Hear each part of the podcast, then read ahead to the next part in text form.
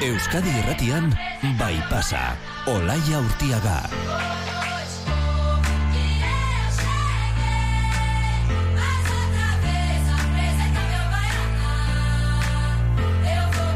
Apa, ongi etorri bai pasara. Epa ere esan genezake ez, eta helburu bera beteko luke hitzak. Em, ipa esan da, eh, Blue Mondayari aurre egiteko zerbait lortu genezake.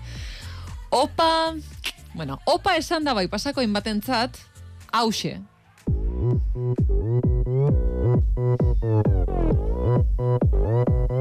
Opan Gangnam Style. Baina beste batzuentzat ordea, hause.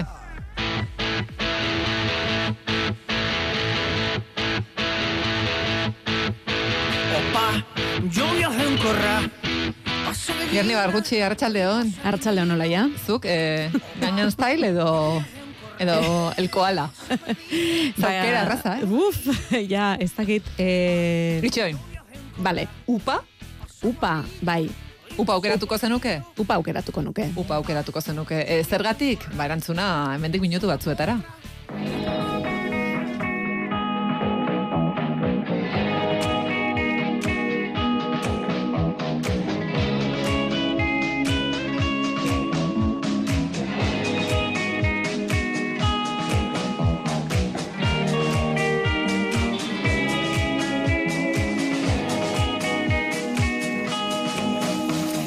Ilenia Benito, epa. Aupa! Zer iruditzen zaizu gehiago? Apa edo epa? Zer gustatzen zaizu gehiago zuri? Ani uste apa esaten dudala, eh? Bai. Eta ezaki zergatik, orain ari zeinetela, hori torri zait burua zergatik apa. Baina apa esaten dut bai. Apa esa- esaten duzu. Bueno, gero galdetuko dizugu zuretzat e, bakoitzak zer esan nahi duen edo zer iradokitzen dizu, ze zurekin iradokitzaileak eh, diren kontzeptuak aipatzen ditugu, baina aurretik e, zer modu zaude? Osongi, osongi, osongi zuek. Em, Bueno, ondo. bai. Ez, ondo. Ondo, ondo. Aieni. Ondo san beharko san bertzen. Ez, ez, ez, ez, hori ez dut sekula esango. ez, ondo, ondo, ondo. Bai, bai, bai, ze, ze gairekin zatozu, Ilenia, konta iguzu. Begira, ba begira, ezer baino lehen badakit igual gaitxoarekin aspertuta egongo zaretela gainera beste, beste abesti batzu jarri dituzute eta ez jarri beharreko abestia edo entzuten ari garen abestia, baina gogoratzen baduzue irailean, kurtso hasieran, aurtengo denboraldia despetxa guztiei eskainiko niela esan nizuen. Gure Bai. izarrak izango zirela eta, bueno, ez naiz ni sorgin oso trebea, baina 2008a despetxa guztien iraultzaren urtean badela, osea urtea dela, argi dago ez da, eh? Eh, Badakigu nora ez, doazen, Ilenia? Bai. Eh, Bai. Shakirari buruz Bai. nahi duzu berriro. Ze ez dugu aztuko bai. zuk tarte honetan despetxak aldarrikatu dituzu eta baita Shakira ere. Biak. Biak, biak, eta lehengo egunean lagun batek horrela eh, esan zian, eh, email bat bidalizia eta esan zian, zure erruagatik lehengoan Shakira entzuten egon nintzen, bi astez. Eta esan nio, bos, prestatu zaitez. E, claro, 2008an Rosaliarekin dantzan hasi ginen. Eta iaztuta genuen, baina ostegunean Shakirak borroka berriz hasi zuen. Eta ostiralean Miley Cyrusek Flowers abestiarekin jarraitu zuen. What time to be alive lagunak. Ezta? Garai honetan, bihotza hausten badizute, ba kontuz, negarrik ez, fakturatu, dantzatu, loreak erosi, tira. Horrela bai, ez dut besterik esango. Ez dut besterik esango. Badut beste gai bat gaurko. Begira. Vale. Gauza bat, eh? Baina eh, bide Bai. batez, negarre egiten jarraitu dezakegu. Bai, ah, noski. vale. Diot, eski, orain badirudi ezin dugula negarre egin. Divertigarriago da. Vale, vale, vale. Ez, Baina ez, hemen, ez, ez dugu, behar ez dugu da, eh? hori zabalduko, eh? Baina, bueno. Beste batean agian. Beste batean. Beste baterako. Eh, ze- ze- zer Egia buruz- esan Shakirari buruz hitz egitea nahi dezute. Ez, ez, ez, ez, ez, ez. Ez mesedez, gero gainera kazetariak datoz, ere, e, eurek ere gogoa izango dute. Ea, Seguru. ea lortzen dugun ekiditea, baina eh, ezin dugu hitzeman. E, zerri buruz bestela hitz egin nahi zenuen ba? Beira, saiatuko naiz, begira. Asteburuan kezkatu nauen zerbaitekin topatu naiz, beste gauza batekin. Nire obsesioetako bat piztu duen zerbait irakurri dut. Bakizu ezer, asmatzeko abesti bat jarriko dizuet. lehenengo segunduarekin, eh, Jerry Maguire esaten zen, eh, Jerry Maguireen esaten zen bezala, lehenengo segunduan baninduzun. Ba, Listo, ba, listo. Gora Titanic. Listo. Titanic. Titanic pelikulako laia. Hogeita bost urte bete ditu. Hogeita bost. Hogeita bost urte pasa dira Titanic ikusi nuenetik ez da posible. Zuek gogoratzen aldezute egun hori, lehen da biziko aldia. Primeran, Bai. gogoratzen dut. Zuk liarni? nik bai, nik gogoratzen du gainera e, joan nintzen zinemara bakarrik, eta ezakit ze sesiotan joan nintzen, aurren sesiora, ze un mes inguratuan nengoen, eta ikusi nuen un mes inguratua Titanic nahiko, gainera nahiko aurrean e, nengoen jarrita. Bai, ez zidan olako impacto ondirik egin, agian ja urte batzuk ere banituelako, ez dakit. Liarni, eh, urteek ez dute hori baldintzatzen. Nintzen Titanic nerabea, esan nahi dut. bai, Nintzen bai. nerabea. Eh, pff, nik gogoratzen dut primeran, gainera, orain, eh, garberako zineak berriro zabaldu dituzte, baina Mhm. bere garaian ere duela hogeita urte garberan bazeuden zineak, Bai. eta ziren, wow, ze zeuden garbera eta Warner, bezala ziren. bai, eta bai gogoratzen dut, eh, bai, bai, bai, eh, nik gogoratzen dut presioarekin ikusi nula, ze mundu guztiak esan zian, boa, egingo duzu negar pila bat, Eta ez nuen negarrik egin, gustatu zitzaidan pila bat, baina ez nuen negarrik ere. egin, eta sentitu nintzen, mm, ba, fraude bat, egia esan. Eta zu, Ilenia? Nik bai, nik ere primeran goratzen dut nik. E, irungo abenida zineman ikusi nuen, orain ja ez da existitzen, eta egia esan, begiak itxi eta han ikusten dut nire buruan, ni besaulkian eserita eta liar nizu bezala bakarrik, Bai. baina lagunei luzegia iruditu zitzaielako da, eta sartu eta atera ibili ziren. Baina ni ez nintzen mugitu. Ez da, deskantsuan ere, zeirunen deskantsua egin genuen. Ni flipatuta nengoen, ni bai, maite minduta.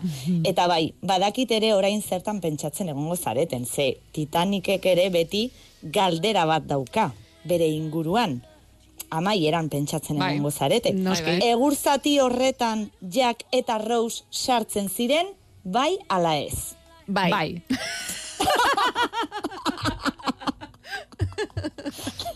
ez? Edo ez, Ilenia? Bai, nik baietz uste dut, baina nire buruan beste gauza bat dago orain, eta ez amaiera. Hori, ez, hori ez da nire arazoa. Pelikulan pentsatu eta segituan, hogeita bosgarren urte urren honekin, bazera etorri zait burura. Ze askar pasa, pasatzen da denbora. Baina ez dut amonaren antzera esaten, eh? Berak inkluso plazerrarekin esaten zuen, eh? Denboraz disfrutatu izena izanaren plazerrarekin.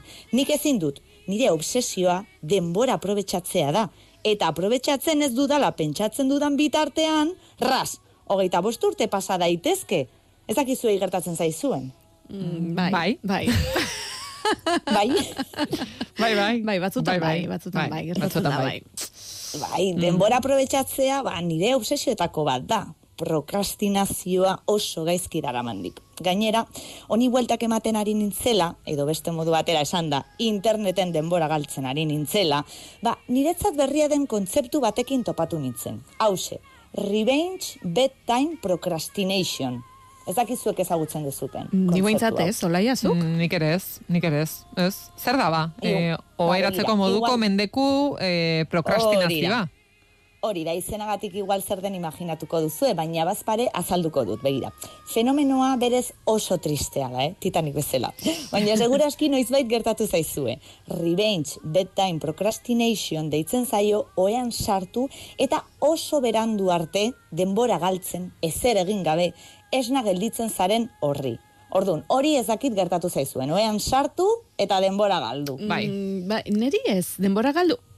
Lo ezin dudalako egin, baina ez denbora galtzen. Ez, ez esaten duzu irakurtzen edo ez zerbait ikusten mugikorrean edo horrela, e, naita. Ba, probetxuzko ezer, begira. Ja. Izena jarri Bai. dioten zientzilariek diote, normalean, hau, egunean zehar zuretzako denbora izan ez duzunean gertatzen dela. Oean sartu eta, bueno, Instagram begiratzen duzu, gero Twitter, gero ezertan edo amaika gauzetan pentsatzen duzu, gero interneten ez daki zer bilatzen duzu, gero telesail bat hasten duzu, baina gero TikTok irekitzen duzu eta akabo.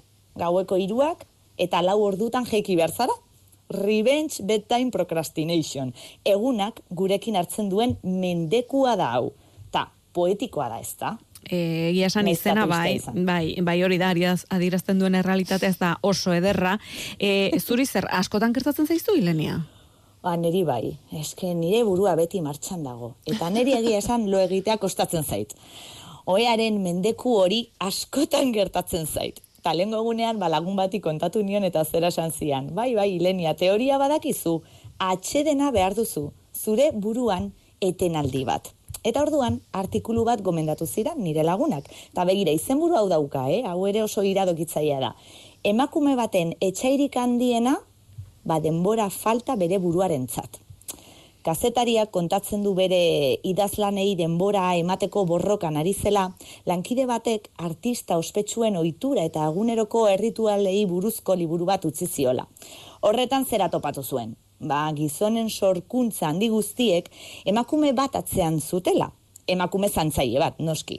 Bizitzako kezka edo oztopo guztiak konpondu edo leuntzen zituena. Imaginatu adibide bat, Marta Freudek Sigmund Freuden arropa egunero prestatzen zuen eta inkluso hortzetako eskuian pasta jartzen zion. Zer iruditzen zaizu? Mm, talentua eta lanerako gaitasuna izateaz gain, e, egunero etxeko lanak e, egiten mm, egiten dizkizun, norbait baldin baduzu ondoan, ba, ba noski, e, denbora gehiago duzu genio bat izateko. Noski. horrela alda tira. Ta, ezaguna daia zein baldintzatan egin dituzten euren sorkuntzak emakumeek, ez da, badakit hau ez dela Bronte Aizpen edo Virginia Woolfen garaia, gauzak aldatu dira. Ta, nik ez diot inori hortzak garbitzeko pasta hori jartzen, baina bai, askotan imaginatzen dut nire burua, ba, lasai-lasai, aulki batean eserita, te bero bat katilu batean daukat, eguzkia leiotik lotxati sartzen da, ez gaur bezala, bere beroa sentitzen dut, eta eguneroko minak nire tripetako beldurrak desagertu dira. Denbora dut, esaten diot nire buruari, denbora dut kontatu ezin dudan horretan arreta jartzeko, korapilo hori askatzeko denbora. Logurea kentzen didan hori, bizitza desberdina izango litzatek, ez da? Etengabe denbora falta zait horrekin amaituko bagenu esan nahi dut, ez? Neri hori egunero gertatzen zait. Denbora ez daukat. Orduan, zuei kontzeptuak asko gustatzen zaizkizuela, liburu batean kontzeptu hitz polit bat topatu nuen. Ma. Ezagutzen duzue? Ma. Bai, Mm, ma. Hitz japoniarra da. Eta zer esan nahi du? Ba, begira. Mak pausa, tartea edo bitartea esan nahi du. Baina ez edo zein pausa, eh? Pausa super txikia da. Eta honetarako bai denbora izan behar dugu. Ze bi ekintzen artean gertatzen den tartea da. Eta ekintza horiei zentzua ematen dien tartea da. Adibidez, txalo batean, batetik bestera gertatzen den isilunea hori dama. Ze polita, eh? Hau ere oso poetikoa, Ilenia. Oso, bai. Ba bai, eta isilune hori gabe ez dago txalorik. Ma horrek, tarte horrek, zentzu ematen dio ekintzari. Beraz, ekintzekin aurrera jarraitu ahal izateko tartea behar dugu. Tartea ezinbestekoa da gure bizitzari zentzua emateko. Beraz, ez dugu ekintzetan hainbeste pentsatu behar.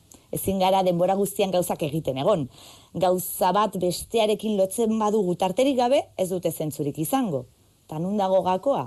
Ba, tarteak errespetatu edo gauzak, ekintza horiek, erabakiak, mugimenduak, ba, ongi aukeratu behar ditugu.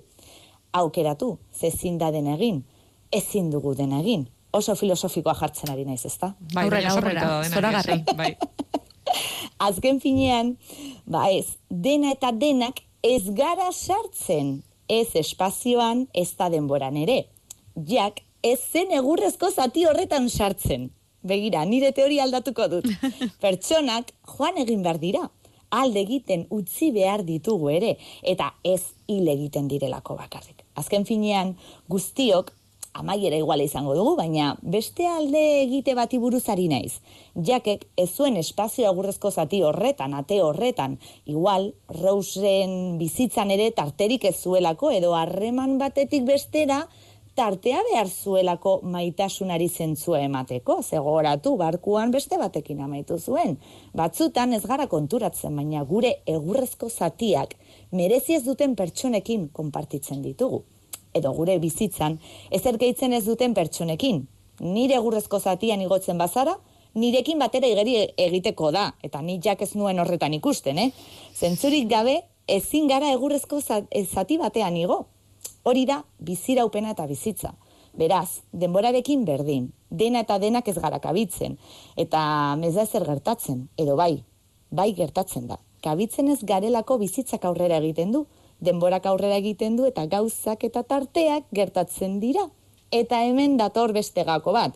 Ezin dugu hau aztu, gogoratu Titanic.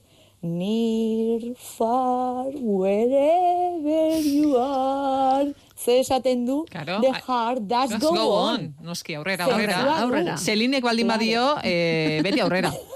Hau ere egia, bihotzak aurrera jarraitzen du beti. Jaken ondoren Rosek gauza pila egin zituela pentsatzea gustatzen zait niri. Gauza horiek ezagutzea gustatuko litzaidake, eta hori beste pelikula bat bada, hogeita bost urte hauetan, nik egin ditudanak ere, pues berarekin konpartutu nahiko nituzke, zuekin bezala, edo, Ai, sentitzen ama. dut, Shakirak bere abestietan egiten duen bezala egiten du, ba bere historiotxoa kontatu, eta horretarako bat tartea hartu, gauzek zentzua hartuko baitute. Biotz hautsi horrek ere. Horregatik orain, egurrezko zatitxo hau utzi behar dut. Espazioa, denbora eta tartea beste bati utziko diot, kazetariei akaso. Baina, esango didazue, tarte honen eta hurrengoaren artean zer gertatzen zaizuen. Zuen ma horiek gozatu, bihotzak aurrera jarrai dezala. Eta utxita badago, ba pausa. Eta orduan, iritsiko da momentua, bizitzak, berriz, zentzu hartuko du. Ai, Lenia, ez zoragarria. E, aizu, ba, em, ma horren ostean, gaur e, apa, epa eta hauei buruz hitz egingo dugu, orduan, apa eta eparen artean e, zerbait esan duzu, baina zuretzat ipa esango bagenu, zer datorkizu burura? Neri ipak ez dit ezer Ezer. esaten. Opak? Ezer. Opa ni Gangnam Styleekin gelditzen Vale. naiz. Eta upa? beste. Bueno, upa argi daukat 1, 2, 3, 4. Osa, ez dago beste. Morenita muchachita, noski baiet. Totalmente. oso ongi. Ilenia, eskerrik asko. Muxo handi bat.